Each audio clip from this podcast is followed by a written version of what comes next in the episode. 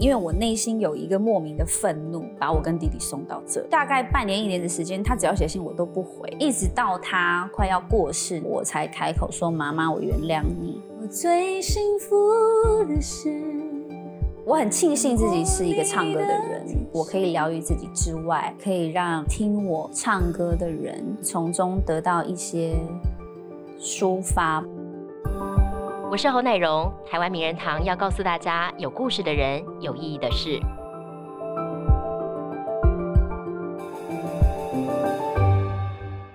歌手站在舞台上，用最动人的歌声疗愈歌迷的心，而他们也往往都把最美好、最动人的一面就留在舞台上。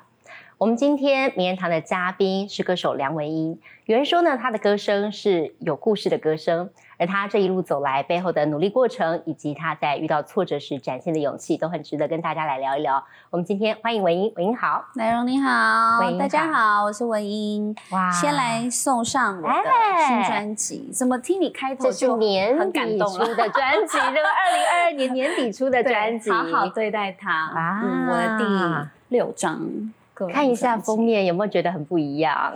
对，非常的 sexy，有到性感吗？我是希望很健美啦，很阳光的感觉。健康阳光的一个形象。嗯，哎，那个这个专辑我想聊一聊，因为跟上一张专辑差了大概有四年的时间，差不。多四年五年。嗯，那这个是四年过程当中，你经历了很多转变。那这个这个专辑名称叫《好好对待他》，里面有一首同名歌曲，也是你很喜欢的。对，聊聊这个专辑跟你的上一张专辑或前六张有什么不一样的地方？我觉得这张专辑算是我的一个总和，嗯哼，在准备要办演唱会了嘛，嗯哼，所以我花很多时间在回顾一些照片啊，过去的你对我的影片，从我 幼稚园的毕业照开始，慢慢看，慢慢看，因为有时候。你会忘记你走过哪些路，是这样。那我觉得在这张专辑就有一点像，呃，集合各个阶段的我，勇敢的我，脆弱的我，开心的我，难过的我。我觉得嗯有一段时间，我比较会去分辨，说我在台上的时候，应该只分享乐观的我给大家看。你可以把那一面比较不开心的保留下来。对我我的认知是，我觉得那才叫专业。嗯，那我们没有必要把那个负面的负担去转嫁到别人的身上嗯。是，那现在应该是说，我应该要好好的看看我自己，嗯然后好好的对待我自己。就是出道了十五年，十五，年，那也可能尝试去满足歌迷的期待啊，或者公司希望我怎么做啊，我的家人希望我在台北要乖乖的、啊、等等这些。但我觉得每件事情背后都有学到一些东西。那我觉得这张专辑就是好好与自己对话。对，那也没有一定说再像以前那样试图很明显的去想要疗愈谁，嗯想要鼓励谁，想要让谁快乐，而是在把目光转向自己身上。梁文音，你很棒，你要学习对自己好。嗯。嗯，所以这张专辑里面，如果仔细听的话，其实发现曲风啊，跟我觉得有非常多面，嗯有你很阳光、以自己、很阳光健美的形象，嗯然后也有其他的比较我们所谓的梁氏情歌，就是很疗愈的那一面。对你自己比较喜欢哪一个你？我觉得这张专辑啊，我如果要去掉哪一首歌，我都舍不得，因为尤其这四年间，可能因为有疫情，也因为自己也发生一些事事情，哼，所以呃，在那之后，我觉得反而更珍惜自己每一个样子。嗯哼，所以，嗯，喜欢怎哪一个自己，我真的选不出来。我觉得每一次的改变，或进或退，我觉得对我来说都很珍惜。嗯，哎，那我想问问，就是说十张，你刚刚说舍掉哪一首你都很舍不得，舍掉哪一首歌都舍不得，有没有挑不挑得出来哪一首是你觉得最唱起来让你最有感觉的没有？如果让我挑一首最有感觉的歌，是不是？嗯对我会选《倒影》。倒影啊，反而不是我们看到自己走在前面的主打，因为大家已经很常听到啦，但也是 真实的啦。啊就是我是当时跟制作人说，有一段时间我很喜欢去海边。那一方面是我想要去晒太阳，那我本来就是山上长大的孩子，所以你真的会觉得我需要去被滋养，去被大自然拥抱，所以离住台北嘛，所以就会想到那我去海边好了。有一段时间真的一直几乎每个礼拜就是开车开车去海边，那那段时间算是我比较低潮的时候。然后，呃，听着海声，感觉跟以前不一样。以前就觉得哦，好疗愈哦。那有一段时间真的是硬着头皮待待在沙滩上，因为我就觉得很窒息，就是越听到海浪声，会觉得喘不过气那种感觉，好像自己在海底，然后永远游不上岸的那种。那是心情很不好的那一段时间，对对对的窒息感。那我也。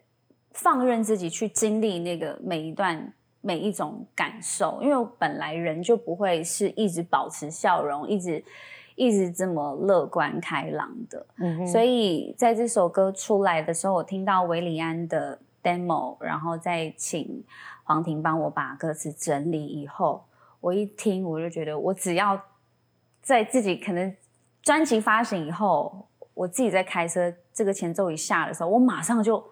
好像立刻三五秒内就可以 回去当下的那种厉害那种感觉，所以是最立体的一种感受。那我们能不能现场听听这首？好好，那我就唱一段副歌。好，停止呼吸，停止前进，停止了共鸣，停止说爱你。我是倒影，成你自己。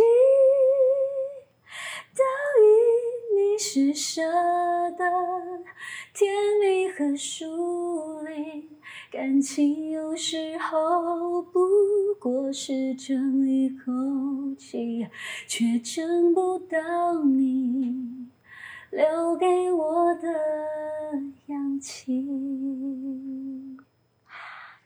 你在现场听你的歌，我现在完全懂了人家为什么说从你的歌声里面可以听出故事。嗯，就是好有画面、好有感情的感觉。谢谢。你刚才提到说这次的专辑有维利安嘛，对不对？还包括了白安，嗯，还包括了蔡明佑等等，都跟你一起来合作努力这张，对对对对，努力这张专辑。嗯，你跟他们的合作啊，这当中有没有激出一些什么样你觉得比较精彩的火花没有？我觉得跟他们合作真的大部分是玩出来的，因为。像明佑啊、大文啊，我都是因为邀请他们来家里，本来就认识，然后也有在呃节目上或是音乐上有过合作，那就邀请他们来家里玩。那我们跟客人、跟朋友相处的方式，就是因为我们是原住民嘛，在部落喜欢弹唱，可以。就是烤肉，然后一边弹唱。可是，在台北的家没办法 一边烤肉，所以我们就是酒。对，我们就是吉他拿出来，然后叫东西吃，然后很开心介绍我的原住民朋友给他们认识。那他们就觉得，就是可能也看到我更比以前更不一样，更放得开，更轻松的文音这样。然后我们就当下可能有一点半微醺的时候，就决定不如我们来写一首歌，我来合作一首歌，所以把那个快乐当下就留在歌里面。对对对，他们都说梁伟你应该要这样啊，真的，你不要那么一直都那么端庄。我说我也不想啊，可是。就是让时间带着我成长，对。你应该要开一场演唱会啊！大家一定这样说。对对对，五月有演唱会要再给大家。五月有演唱会了，其实歌迷已经敲完很久，真的就觉得碗都敲破了。对对对，因因为。像我们最后一支主打还能幸福吗？也是他们一直许愿、许愿、许愿来的。对，那我觉得演唱会，我其实打从心底很久之前就觉得这张专辑一定要做，只是在什么样的时机点，跟我累积到一个足够的能量，然后也有时间好好准备的时候，对，再来办。所以这次先谢谢你们，就是。一直在敲完演唱会，那我也为大家准备，应该算是我人生首场算大型大型的演唱会。五月二十一号演唱会，然后在新庄的 Zap，四月十四号开始售票，所以有敲完的可能十张以上。而且赶快准备好，可能会秒杀，赶快去抢。对你不能敲碗敲半天，然后只买一张吧，说不过去嘛。但我觉得大家一定会很期待，说这演唱会里面有什么亮点。你可不可以先透露一点点，让我们知道？其实我们多讲也可以了。我我不能多讲，我怕多讲大家会太期待。因为我很早就把呃歌单定下来，我就接收到说，哦，我们什么时候开演唱会的时候。然后地点还没敲定哦，时间还没敲定，我就已经在想我要做什么。我甚至手机里面还有一个小笔记，说如果有演唱会，我要唱哪些歌，这样我都已经是准备好的。所以我也希望这次有，就是因为节目内容真的很丰富，所以我就想要赶快提前准备，不会到时候很临时抱佛脚，很慌张这样。那这次，呃，因为大家也有说很久没有看到我。跳舞了，真的，而且身材练这么好，会跳一下吧？呃，应该不不不只是单纯的跳舞啦，也会去呃连接一些，比如说特殊才艺嘛。呃，在台上能做什么特殊才艺？来个体操之类的，就是一种比较不一样的方式去呈现舞蹈吧。嗯哼，对，然后选一些专辑的歌之外。还有一些自己想挑战的这样，所以我要啊，很早之前就先把舞蹈练起来。听起来是对自己要求挺高的一个人。对，因为因为我本来对跳舞比较没有到那么的熟悉，而且很久没有跳了，有一些舞感已经流失，所以想要赶快麻烦老师帮我把它找回来。就是我可能本身天生有的一些律动，怎么样让它呈现的比较好看，搭配歌，然后。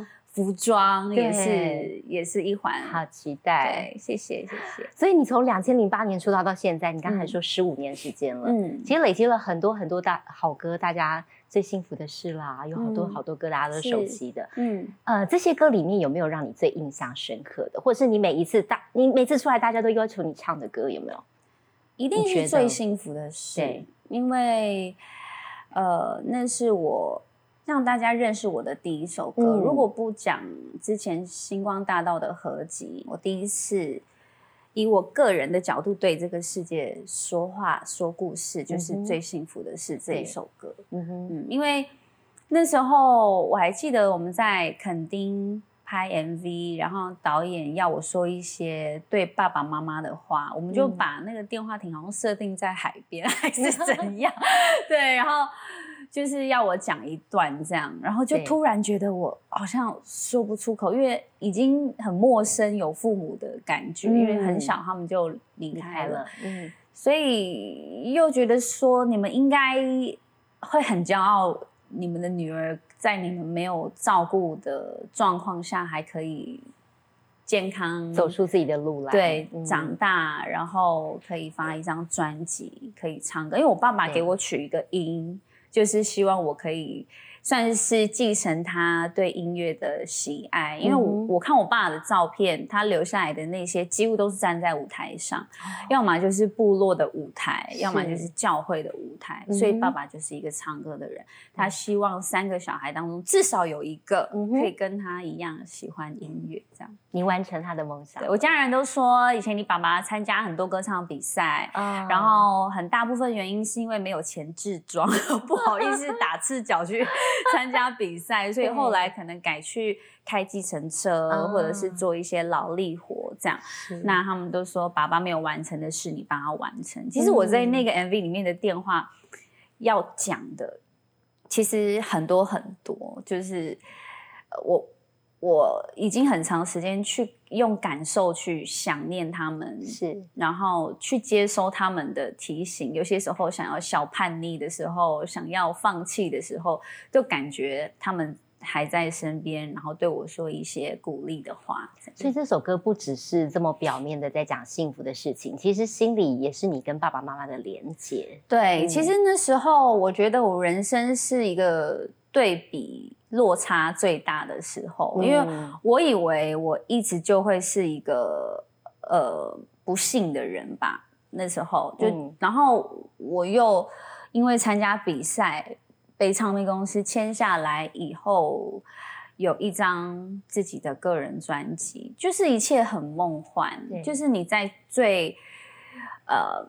可以说是不幸的时候，然后遇到了一个天上掉下来最幸福的礼物，嗯所以这首歌之于我是这样的一个意义。那我们可以听听这首歌。我觉得大家听完你讲故事，再听这首歌，我觉得会有一个完全不一样的感觉。好啊，好啊。我最幸福的是当过你的天使，全鼻酸的掩饰，让我们像当时拥抱最后一次。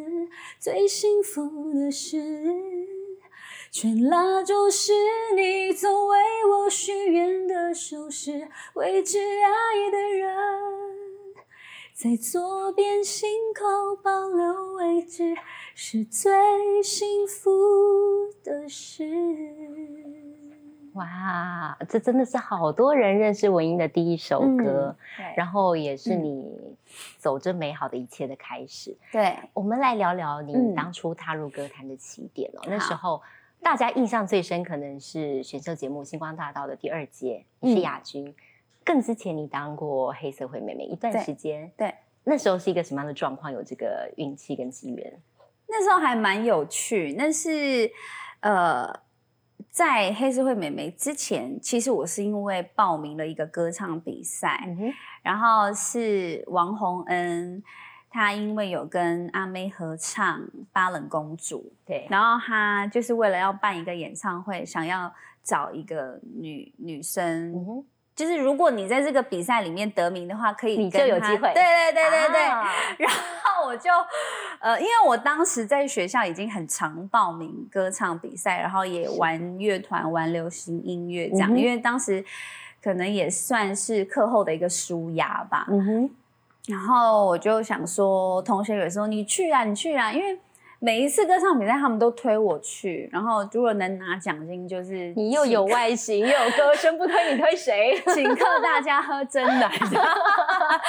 对，然后那时候也就是觉得新鲜呐、嗯然后办比赛就办在高雄的一个某个百货公司外面。对，然后我也不用去想制装的问题，因为巴冷公主本来就是一个卢凯族的背景的一个跟你一样的。情故事，对，哦所以我就穿族服。很好。我就想说，我不用再想我要穿什么 真的。现在最流行的衣服，我就直接嗯穿族服去。结果发现其他参赛者也一样，哦 OK，对，然后我就在那个比赛就是呃入。诶是第一名吗？我忘记了。然后他们就说下次要进棚录影，这样、嗯我就说啊啊有这回事，我不知道啊。决赛好像是决赛，然后我也没有想那么多。决赛我就他们办在就是黑社会美眉的棚内，因为洪恩哥黑人哥是很好的朋友友，这样，嗯然后就互相就是，反正我当时就去了，然后也就在那个比赛拿到第一名，嗯然后还送了我一把吉他，这样。啊然后后来制作单位觉得，哎，我好像年龄也相仿，跟那个美眉们，然后就问我有没有意愿去。其实我当时觉得很紧张，因为我又反应慢，我又不会玩游戏，然后可能大家已经笑了五秒之后，我才跟着笑，反应慢了一点点，对对对，反应慢很多，所以我就跟他们说，拜托以后能不能有歌唱的主题的时候再找我。我觉得我唱歌法发挥对哦。对对，我唱歌比较有一点点功能这样。是是，然后后来录了几集之后，又介绍我去星光二班当时的踢馆，啊哈，好像那，时候，魔然后对，我们就去踢馆，然后就再直接报了第二季这样。啊嗯，哎，可是但就我了解，你那时候就是还在念书嘛，嗯所以这样子，其实你要你从中部往上，那往北跑，对不对？那时候是在云林？吗？还是黑社会的时候是屏东，在屏东？就是我都要坐那个客运。你这样南北跑，其实花费也挺惊人的，真的，那时候我真的就是负担得了吧，因为 负担得了吗？当时我已经离开，因为我在育幼院七年八年，是然后我已经离开育幼院了，等于要自己想办法过生活。对，嗯那那时候有一边打工一对边读书。嗯那我姐姐比较辛苦，就是她也是兼了两份工作，在照顾我跟我弟弟嘛。对，然后有时候我都会不好意思跟她说：“姐，我需要一些 车费。”我真的不敢说不出口，然后嗯我可能就会用写信的方式，然后留在我姐的床边。然后她，她一定是我姐，就是一个很伟大的姐带父母职。嗯哼，然后我早上起床之后就会看到我桌上有车钱，这样可能有一些可以吃饭用的，所以那时候就要很省，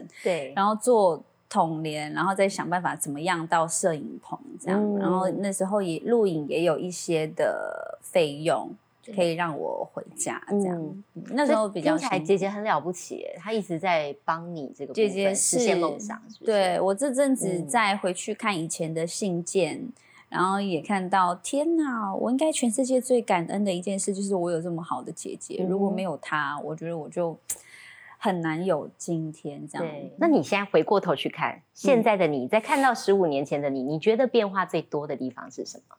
应该是说比较能够享受舞台，嗯这是最大的差别。但我觉得问其他参赛者应该也会有一样的感觉，因为当时是比赛，对，所以你会在评审的眼光下去做表演，然后评审的胃口也不太一样。嗯哼，那你会不知道自己今天这样做是对他们来说是好还是不好，会高分嗯还是低分？现在不是，现在你只要做好一个完整，你自己很满意，也能够打动自己的表演，我觉得就嗯好了。对。对，嗯，那你觉得你这么多年来站在舞台上，你觉得最享受的时刻是什么？你现在显然是很享受舞台这件事情，嗯，让你觉得有动力一直走下来的原因是什么？呃，我常跟我姐聊说，我们的生命怎么可以发生这么多的事情？就是可以失去这个，失去那个，得到这个，得到那个，就是好像没有要被放过的感觉。对，然后呃，我很庆幸自己是一个唱歌的人。就是让我的情绪没有休息的一天，就是我可以用音乐，人就人家都说要找方式疗愈，可是我的工作本身就是一件疗愈的事情，就是我可以疗愈自己之外，我也可以让来听我唱歌的人，可能可以从中得到一些抒发吧。嗯哼，对，就是我们能够，其实我们有能力去接受任何发生在我们身上的事情，我们是可以的。只是我是透过音乐去提醒我自己说，梁玉你可以做得到，我也确实做到了。嗯，那我觉得也鼓励朋友，其就是大家就是你也可以找到你的方式去提醒你自己，当下的难关不是永远，它有一天会过，这样，嗯然后过了，那个成就感就是你自己的。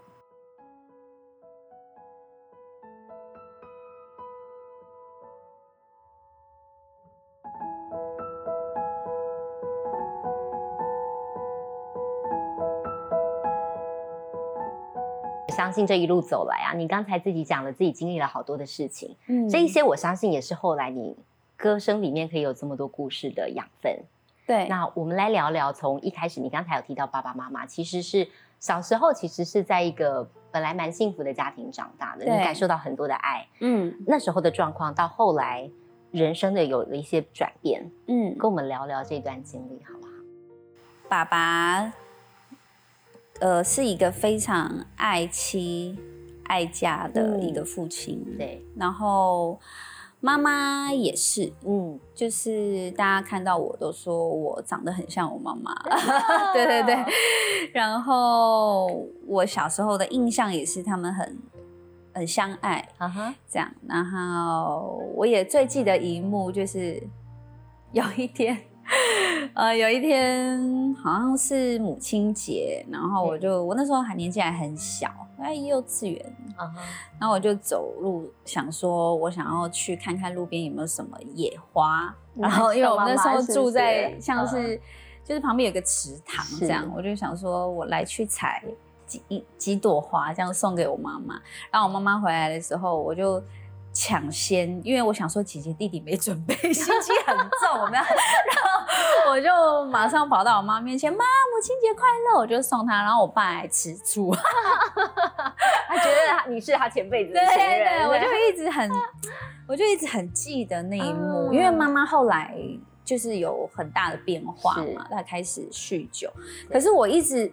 想要说服我自己说，妈妈应该是那个样子，我还是送她花那一段时间她的那个样子，只是她也许遇到了什么问题。尤其我长大以后，我才想，一个人你会因为你原本不碰滴酒不沾的，但是你会因为什么原因导致你去去接触这些东西，然后甚至家庭后来破碎这样。嗯有一段时间，我把所有的责任都归咎在他身上，甚至是爸爸因为工作意外过世，嗯。我也觉得是他的错，嗯。我也觉得 为什么角色不互换？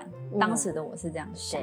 那后来因为父亲离开以后，我跟弟弟就到育幼院去。嗯，那段时间的我其实蛮叛逆，就觉嗯。得我好像再也不需要有什么好表现，因为没有人在乎嘛。嗯妈妈也喝酒，爸爸也不在了。以前他最喜欢下班回来，就是我一，来唱一首歌给我听着，喜欢这样子他就表演穿着对，给大家看，他就穿着对不对工作服，然后这样这样坐在沙发上，然后我就很开心，我说真的吗？我今天有学什么什么新歌，这样、嗯我就表演给他看，嗯拿好成绩给他看，就是你有一个对象去表现这样。嗯那我那时候就觉得不不需要了，就是没有意义，你也不知道为了什么，对，也不重要这样。然后，所以那时候我的亲戚就觉得啊，这样下去也没办法、啊，嗯又不好好吃饭，又不好好上课，不好好交朋友，然后 什么都就是废了，你知道吗？嗯那我们就去到育幼院嗯那边，帮助我重整我的生活、我的学习、我的一切、我的身心都是在那边慢慢变好的。那我也觉得去到育幼院，也让我看到说，全世界不是只有我一个人在经历这些事，这样，嗯反而跟所谓孤儿的好朋友对，相处在一起的时候，你就会就不会觉得自己好像特别被边缘或是被抛弃这样。嗯所以我很感谢我当时育幼院的家人，他们到现在都是我最好的老师、最好的好兄弟姐妹这样子。嗯对，那妈妈也在我去育幼院之后的一两年也过世了。对，我在整理信件，也就其实上个礼拜而已，我又再把它重新拿出来看。妈妈写的信是？对她就是会写信到育幼院去，因为因为当时我们其实不鼓励家人太常来看小孩，是确实的。因为嗯。如果你的家人常来看小朋友，没有办法真的适应幼儿园的生活，会很嗯想回家这样那妈妈写信来，她也一直表达说，哦，重点是我一开始都不回信，因为我内心有一个莫名的愤怒，我我会觉得说，你看，你又做了一件事情，把我跟弟弟送到这里，嗯，如果不是因为你，我又把责任再丢给他，这样，所以大概半年一年的时间，他只要写信我都不回，你有看吗？会看。你有，看？不回，他会说那也给弟弟看，嗯。但是我都直接就丢了。你也没有给弟弟看，弟弟也不知道，嗯。他好像一直到上礼拜我我看到那些信的时候，我在拍拍照给他，说你怎么有这些东西，哦。什么什么，他一直到现在才知道这样。然后信里就是有写说妈妈想要戒酒啦，然后我都在整理你们房间的东西啊，很想念你们，然后很多的抱歉啊，什么什么。所以我在幼儿园渐渐习惯之后，然后也因为老师跟其他院童的互相扶持成长，那在幼儿园我也参加合唱团，我真的真的就是用是音乐打开我的心，嗯。让我重新愿意再接触这个世界，接触嗯其他人，因为那段时间其实真的是把自己封闭起来，相信，嗯。然后那个时候才觉得，嗯，是时候可以回信了，这样，所以那时候把心结打开了吗？愿意原谅了吗？嗯，应该是可以这样说，嗯。对。然后我就回信给他，告诉他我们在幼儿园里面的状况，这样。嗯。然后妈妈也说要替他好好照顾弟弟呀、对。然后交代一些事情啊。虽然说他写来的信字还是写写的，我觉得 他应该还是还在喝酒，对，是不是还在酒醉的时候 是。写的。但他的心你感受到了吗。我感觉到他的挣扎嗯，就是作为一个母亲，你失去了你身边全部的人，对，我感觉到他的寂寞，感觉到他的懊悔，嗯这样。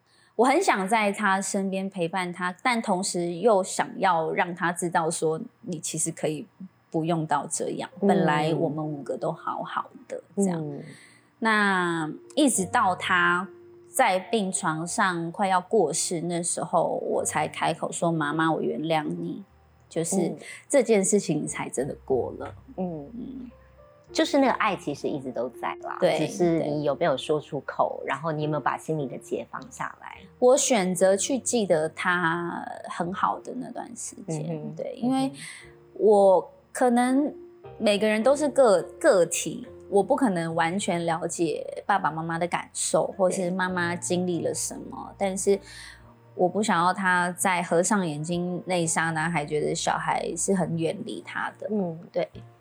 那在你现在回过头去看那段经历啊，嗯虽然很多的是痛苦，很多的是难过，但嗯是有没有哪一个部分是你觉得让你后来的你变得更坚强了？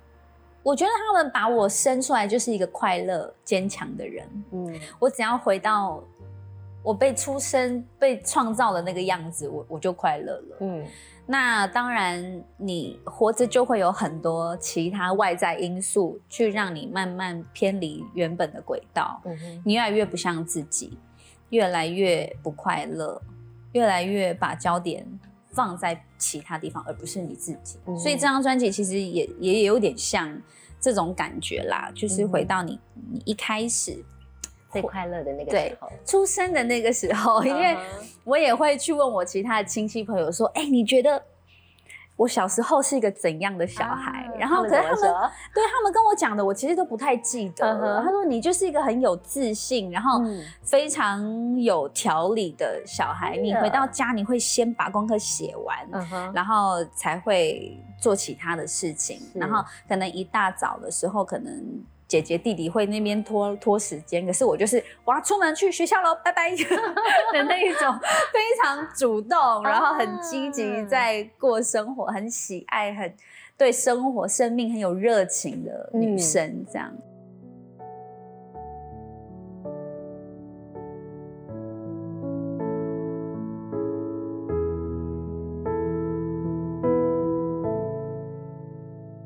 你刚才提到运动啊，其实嗯运动在你这几年其实扮演一个很重要的角色。嗯，除了让你身材完全不一样了之外，其实心情也好了。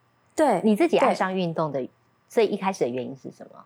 这样讲好了，我会问我经纪人，比如说那个谁谁谁，哪些艺人身材怎么那么好啊？就是他就会跟我说，哦，他喜欢做什么，你肯定羡慕人家，怎么都是跟运动有关，然后 再看看我自己，其实我其实以前也是很爱运动，对，然后还没真的做重训之前，我喜欢跑步，嗯喜欢游泳，我就觉得歌手顾好你的肺活量就好了。对。可是就莫名的有一阵子，你知道运动网红兴起的时候，然后我就开始去订阅这些呃 YouTuber，然后他们会介绍一些简单的运动，在家里怎么做，这样我就我就开始好吧，从一天五分钟，一天十分钟，然后后来就越来越觉得不满足，嗯，然后就看到自己，哎，好像好像有哪里说不出来的不一样，就是照镜子的时候，穿衣服的时候，以前只要觉得穿得下就好了，对，就你还穿得下那个小尺寸的，你就已经很开心。可是嗯你可以感觉得到，哎，哪里比较 fit 这样子。嗯然后后来我想说，不然我就来找教练看看。对，我就是一个学什么东西都想要把它学到底的那种啦。所以才会成功。真的，所以我才想说找一个教练可以督促自己。啊哈，我记得有一次我走出健身房，然后他有一个新的学生进来，嗯哼，然后我那时候超骄傲的哦，就是我从健身房要走出去，我下课了嘛，然后要接他，这样，然后我一走出去，我就听到他说：“我想要练像他那样。”哦他就指我，你得到鼓舞了，对我那时候其实也觉得，哎、有一点点改不身材不太一样可是好像也没有到那么多。那我就听到他这一句话，耳朵都亮了，就是超有成就感。原来我的身材也可以是别人想要成为的对样子象。对对对，其实蛮敷衍的啦，就是为了好看。但是过程你饮食应该也控制的蛮严格的，有没有？其实饮食我我是出道十五年一直在控制的，对，就是我原本就不是一个瘦的女嗯生这样，然后也是后来接触营养师，我发行第一张专辑的时候才意识到说，你可能要顾一下。你的外形，嗯然后那时候常会去其他国家参加活动啊，或者是颁奖典礼，你看到他们的身材，你觉得哇，好好看哦，嗯，对，然后又不知道你可以用什么方式变得好看，所以我觉得运动真的带给我很大的成就感。但其实这样子看起来，其实你直到进入演艺圈之后，这走过来都还算是顺利。嗯你的作品也受到大家的瞩目了，嗯然后也入围了第二十届的最佳金曲的最佳新人奖，对，对不对？嗯，这些的肯定，包括你后来还有电影的尝试，《海角七号》啦，还有《紫玫瑰》等等的演出，然后也演过音乐剧，嗯这么多不同的角色，你自己有没有你最喜欢的？还是唱歌吗？其实我也蛮喜欢演戏，演戏你喜觉得，因为嗯，应该是说现在的我啦，就是慢慢开启想要去多方尝试，嗯像这次 MV 有演到一点点对手戏，就让我觉得很很还跟蛮男主角的对手戏，对对对，嗯其实还蛮蛮蛮好玩的，嗯可以用你的肢体、你的表情去呈现一个表演，这样。那当然，唱歌还是我感到最爱挑战、最有成就感、最喜欢做的事，因为嗯它最直接嘛。对，有时候我在健身房，因为耳机戴着抗噪，唱唱着唱着太投入，旁边的人就是 太大声了，小姐。对对对对对，因为它是一个最直接的方式，你去表达当下的心情。对因为你很开心的时候，你就会唱很大声，然后旁边也会接收到你的能量，这样。嗯嗯，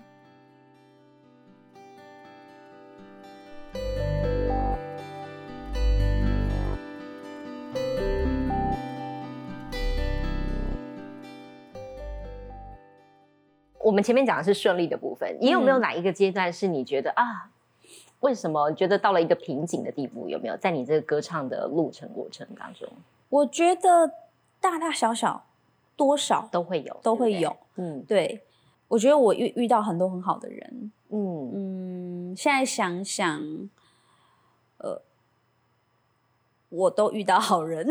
简单来说有没有谁你觉得对你来说是影响最大的？没有？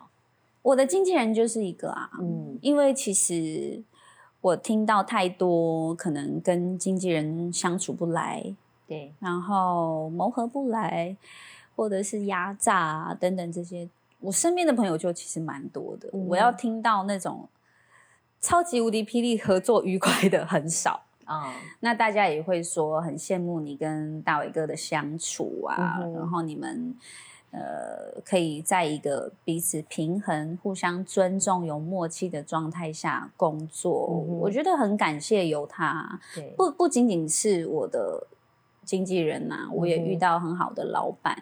嗯那呃，比我还更相信我自己。我觉得他们是这样，然后也在我刚进公司的时候，让我去学新的事物，比如说表演课啊、乐器啊、学唱歌啊、嗯什么。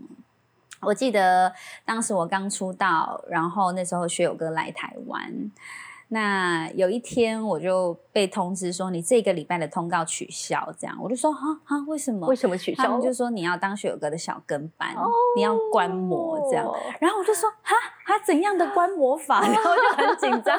他们就说你就是跟着他，你就坐他保姆车，坐他的后面。怎么这么幸运？我就说真的吗？可以这样吗？因为每次学友哥来，他都有很多的歌迷都会在旁边跟着他，陪着他这样。然后那时候就陪着他上大大小小的通告，看着他怎么应对，怎么记者会。然后他在车上也一直在唱歌。是为了要让你磨练、观摩他整个对对对对对，他们给我很多机会，很大的空间，这样嗯，有几次我觉得也是我的不懂事吧，因为呃有些时候我抗拒，但是我不敢说，我就会有一些，比如说。我觉得很不明显，可是其实大家看得出来的那种反应就是不不开心。对，比如说他们要我穿什么样的衣服，但是我觉得太露了，那我不想穿，或是超过我的尺度，或是想要我唱什么我没有很想要唱的歌，你不会想到你有沟通的机会。嗯，但其实我的老板、我的同事他们是都很可以沟通的，只是我不知道有这种选择。我只有。觉得我好像要做些什么让你们知道我不开心，对，但是他们都还是一直爱护我到现在，所以我觉得我遇到很多很好的人，不管是遇到在呃这十五年当中有很多呃不开心的事情啊、批评啊，或者是呃网友的留言啊，你曾经很在意是不是？有，我会，可是。呃，我也很感谢我自己，就是我没有因为这样去贬低我自己的价值。那这也关系到我的原生家庭吧，因为爸爸妈妈还在的时候，他们给我很多爱，用他们的拥抱话语给我很多的自信，让我知道我是很独一无二的。所以我就选择不要让这些没有真正认识我或是靠近我、亲近我的人。去毁掉我自己对自己的自我价值的自信，对，所以会难过，当然会，可是我不会选择硬要去为自己说些什么或辩解吧。如果有机会，我当然希望可以接触到每一个人，去表达我的善意。但是，我就觉得这些事情会过，你也可以慢慢用时间或是。呃，什么样的方式去？呃，也也没有一定要去证明什么啦，就是是会过啦，这样。嗯，哎，那大家会很好奇，说你现在感觉呃发展的一切都还蛮顺利的，感情呢？对于谈恋爱，对于婚姻，还有很多的想法跟期待吗？我必须说，跟以前不一样。我仍然期待，仍然相信爱情，仍然很渴望幸福。呃，但是我觉得跟以前的那种天真已经 不太一样了。我觉得现在会为自己想比较多，而且我也觉得这是应该的，因为你已经没有父母在身边，你应该要更为你自己的幸福负责，而不是完全的。好像真的是托付给另外一个人这样，因为你了解你的成长背景，你经历了什么，对方能不能真的承担得起？就是在你身上发生的每一件事情，你的变化，你的喜好，对这些，所以跟以前不太一样，但是并没有让我失去信心。那你的那个脑中的美好的想象，现在变成什么样子？我只是让我自己的成分多了一些啦。嗯嗯，以以前我应该是谈恋爱的时候，就是希望对对方好啊，就什么都先想到对方，对，然后自己摆在后面这样。然后有时候可能委屈啊或什么，就会觉得说啊，因为爱你可以，你可以，你可以忍气吞声。对对对对。那现在就是如果我。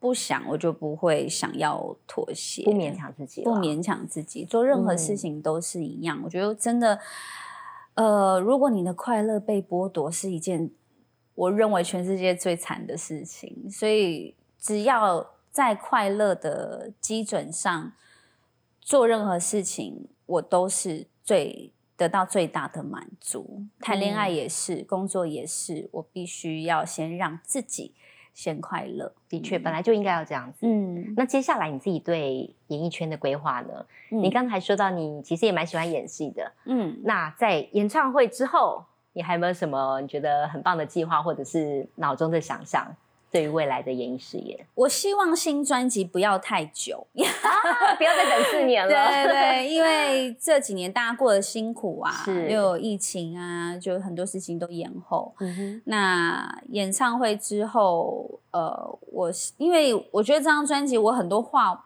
我觉得没讲完，你知道吗？就是太多的那就赶快留在下一章，是不感是触，对对，甚至没选到的歌，就是真的去割舍的那种，所以。希望新专辑不要太久，嗯然后每隔一阵子都可以有一个固定的歌唱，这样。嗯哼。嗯，好，那就今天很谢谢文英来到节目当中嗯跟我们分享嗯，这个二零二二年底的新专辑，希望大家多多支持，演唱会记得去买票。对，四月十四号开始售票，五二一在新庄的 Zep 一定要来哦。好，我们也期待你有更多精彩的作品。谢谢文英跟我们分享故事，谢谢谢谢